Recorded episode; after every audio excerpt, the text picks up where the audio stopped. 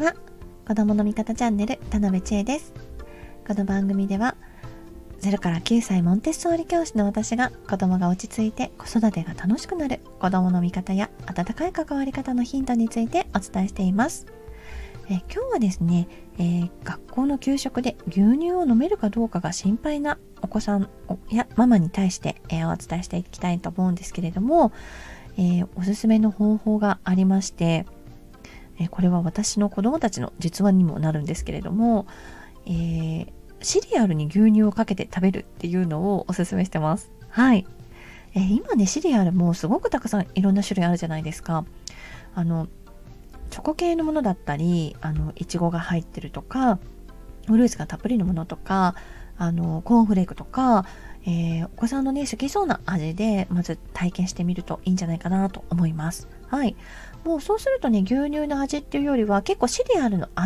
味も混ざ混ざるというかシリアルの味も結構立った味になるので、えー、まず一緒にちょっと食べやすいのかなと思いますね。まあ、牛乳の量も初めはちょっと少なく、無理そうだったら少なくするとか、それをだんだん多くしていくとかでも全然いいと思うんですけど、ま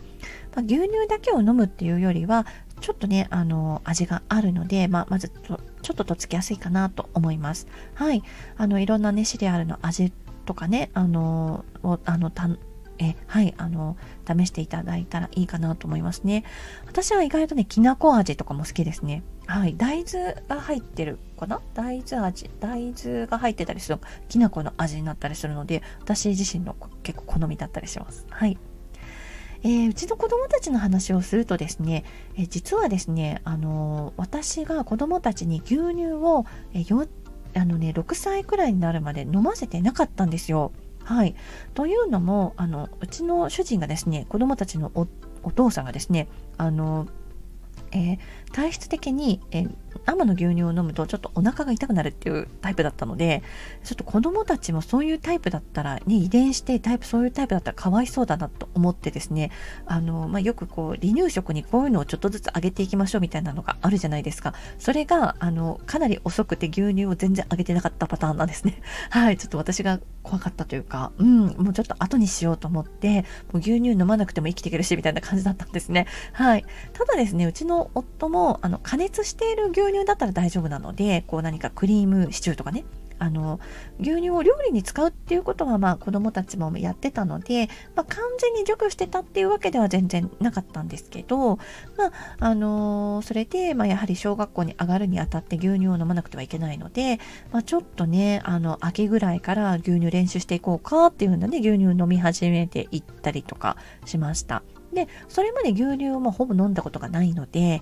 えー、まあちょっとすぐ飲めるようになるっていう感じではなかったので、まあ、いろいろ考えてあシリアルに入れてみたらいいんじゃないとなんかふと思いついてあのやってみたらあの上の子が飲めるようになり、え下の子もその、えー、入園前にやってみたら、えー、飲めるようになり、えー、それが、え私があまりにもうまくいったので、あの、ママ友とかに言ってて、ママ友のお子さんとかも、えそれで飲めるようになった子も何人もいるんですよ。はい。なので、あの、何かね、皆さんのお役に立てればいいなと思って、今回、あの、配信させていただきました。はい。